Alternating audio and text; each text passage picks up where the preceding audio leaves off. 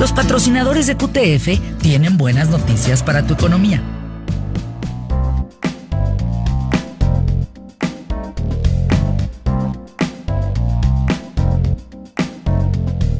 Estamos de regreso a través de QTF. Vamos a platicar ahora con el doctor Francisco Javier Sainz, es otorrinolaringólogo. Y es que ahora sí están aumentando los casos de COVID y a quien no le había dado, ya le está empezando a dar. Fer. Doctor, este, bueno, pues empezando, imagínate por, por, por mí, que había estado invicta durante tanto tiempo, tantos meses. Eh, me explica el doctor que a la hora de recibir esta cirugía de cuerdas vocales, eh, se bajaron mis defensas y pues lo primero que pesqué fue un COVID y ahí te encargo el, tema. Estamos sobre 27 mil, más o menos. ¿Cómo, ¿Cómo ves el panorama, Francisco Javier? Hola, Fernanda, buenos días, buenos días a todo tu auditorio. Y pues sí, la realidad es que es una situación preocupante, sin embargo, pues es una situación que está pasando a nivel mundial. Las nuevas subvariantes de Omicron pues están dando cuenta de un nuevo pico de este de casos, como tú bien lo acabas de decir. El día de ayer la Secretaría de Salud publicó casi 27.900 casos, o sea, casi estamos ya rayando en los 28.000 casos este por día, casos activos, y pues esto es un poquito preocupante y pues se debe básicamente a dos cosas. Uno, a que pues efectivamente el virus sigue circulando este por todas partes y además han desarrollado nuevas subvariantes con nuevas capacidades que evaden al sistema inmunológico, incluso en pacientes vacunados. Y además, pues bueno, esta situación de que estamos relajando mucho todas las medidas de protección contra, contra la infección, hay situaciones especiales como por ejemplo la tuya que acabas de pasar por un proceso quirúrgico. Mandamos saludos al, profesor y al maestro Masao Kume que seguramente nos está escuchando. Y este y situaciones como estas pues efectivamente bajan las defensas y uno es pues, susceptible a, infectarse. Eh, ahora, se entiende lo siguiente, doctor. Hay más contagios, pero es menos peligrosa. Sí han funcionado las vacunas. Sí han funcionado las vacunas, eh, de alguna manera, bueno, se han funcionado las vacunas sobre todo en los pacientes que tienen su esquema de vacunación completo. Ah, ¿Sí, cómo? Adelante, adelante, doctor. Ah, sí, comentaba yo que en esos pacientes que tienen su esquema de vacunación completo, es decir, completaron las dos dosis iniciales y tienen además el tercer refuerzo, su sistema inmunológico, bueno, es capaz de contrarrestar eh, los efectos de, este, de, de, las nuevas variantes, de las nuevas mutaciones. Sin embargo, esta nueva en particular, que la que nos ocupa en casi todo el mundo, que son las subvariantes BA4 y BA5, vamos a ponerlo de esta manera para que me entienda tu auditorio, son como los descendientes de la variante de Omicron. Y esta variante Omicron era sumamente contagiosa cuando salió en enero. Entonces, estas subvariantes que derivan de ella, pues también tienen esa capacidad sin embargo, se ha visto que los pacientes que por alguna situación no se vacunaron o que tienen el esquema de vacunación incompleto son este, susceptibles de infectarse.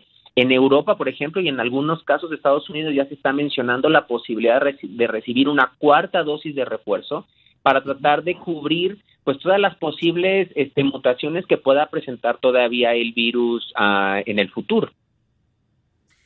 Es decir, eh, sí disminuyó la gravedad del virus en el sentido de eh, definitivamente de no hospitalización, de no intubación, pero sí hay más casos, es decir, sí hay más gente contagiada. Nosotros vamos en la variante, entiendo, A3 y en Estados Unidos ya van en la A5.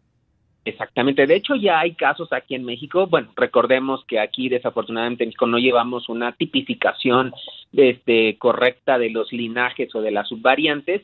Y pues prácticamente, por ejemplo, en, Europa ya el, el 80-90% de los casos se deben a estas nuevas variantes y pues muy probablemente México también va a ir en esa, en esa dirección.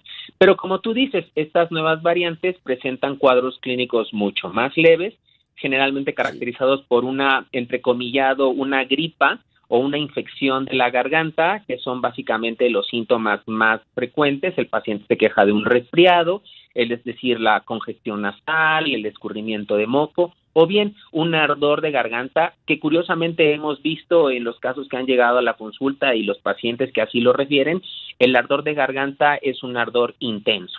Entonces, básicamente son los síntomas, pero afortunadamente no ha habido repercusión en el árbol respiratorio inferior y por lo tanto también tenemos menos casos de hospitalización.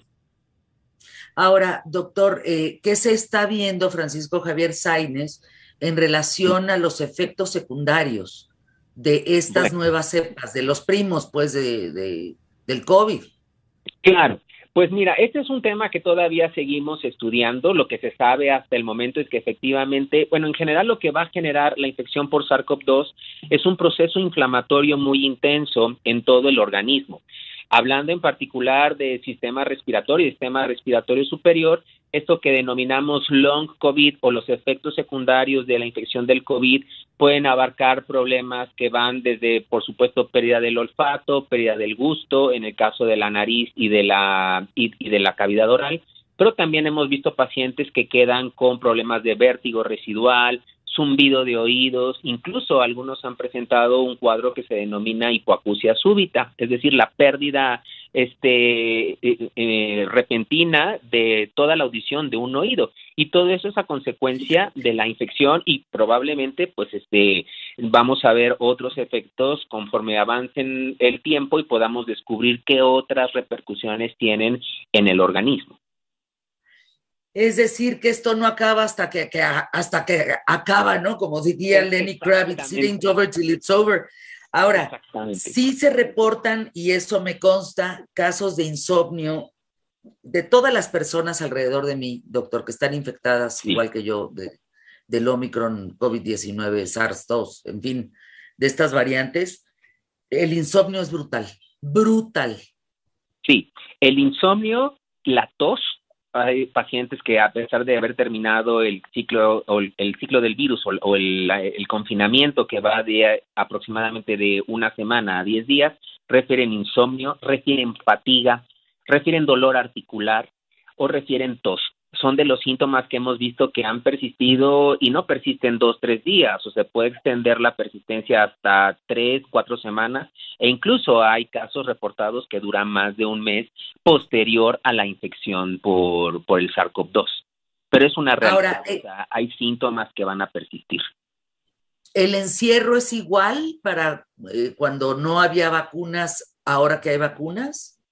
Fíjate que eso ha cambiado mucho desde la, bueno, desde que inició la pandemia hace dos años, cuando hablábamos de por lo menos las dos semanas de confinamiento.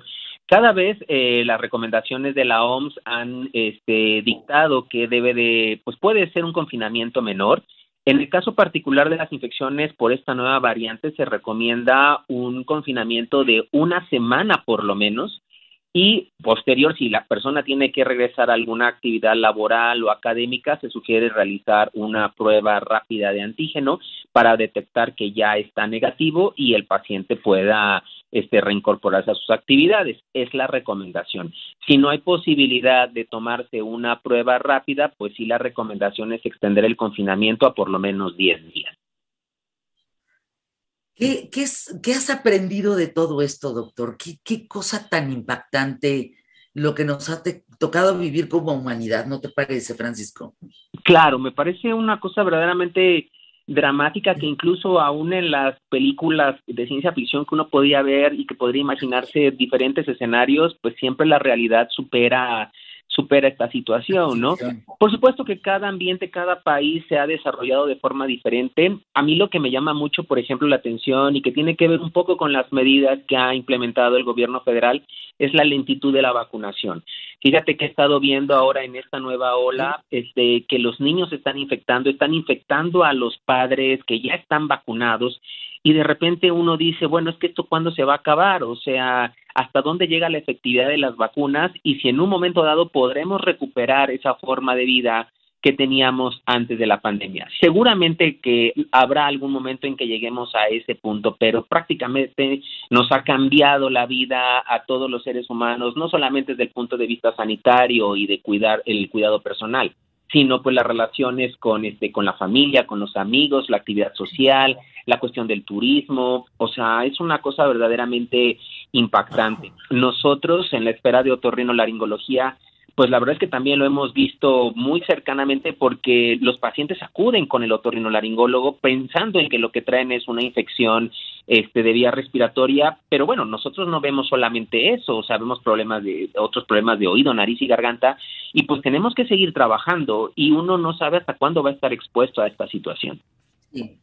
Gracias, eh, Francisco Javier Sainz, por estar con nosotros. Y bueno, hablando de salud, de salud digna, eh, señores, ustedes a partir de los 40 años tienen la posibilidad de desarrollar cáncer de próstata.